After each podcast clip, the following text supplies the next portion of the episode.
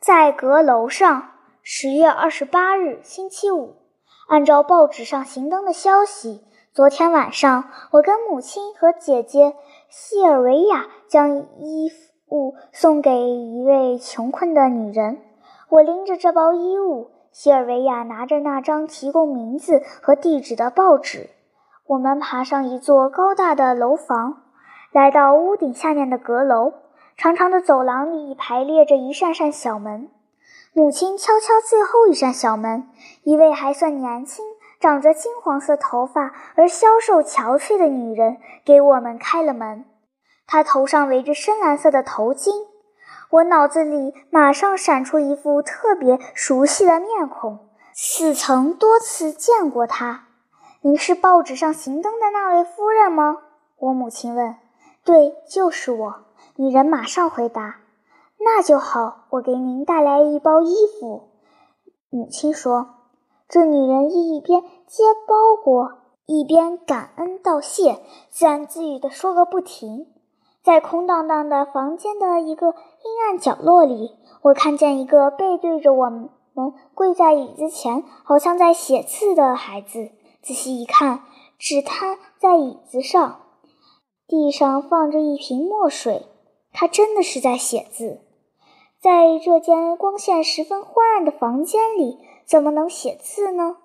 当我正在纳闷时，我一下子认出了那满头红发、穿着长长上衣、吊着一只残臂的男孩。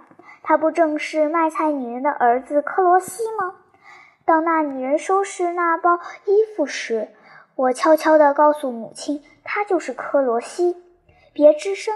母亲嘱咐我说：“要是他看见我们对他家施舍，准会有些难为情，不好意思，还是别让他们知道为好。”正在这个时候，克罗西回过头来，我顿时局促不安，不知说什么才好。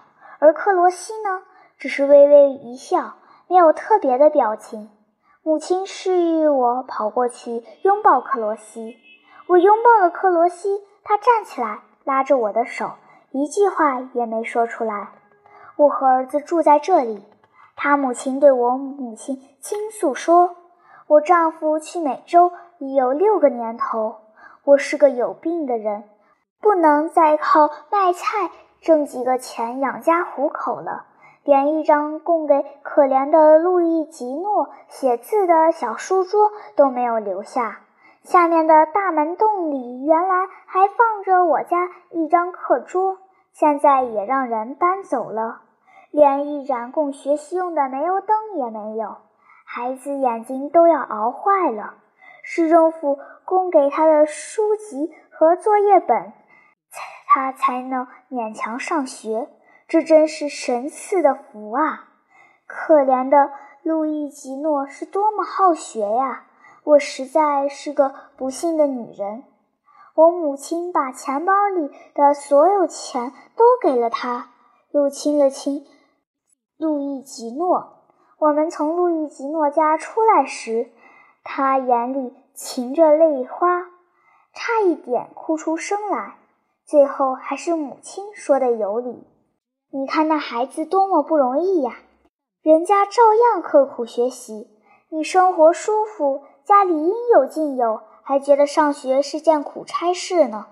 我的恩利克哟，他一天付出的代价比你一年付出的还要多。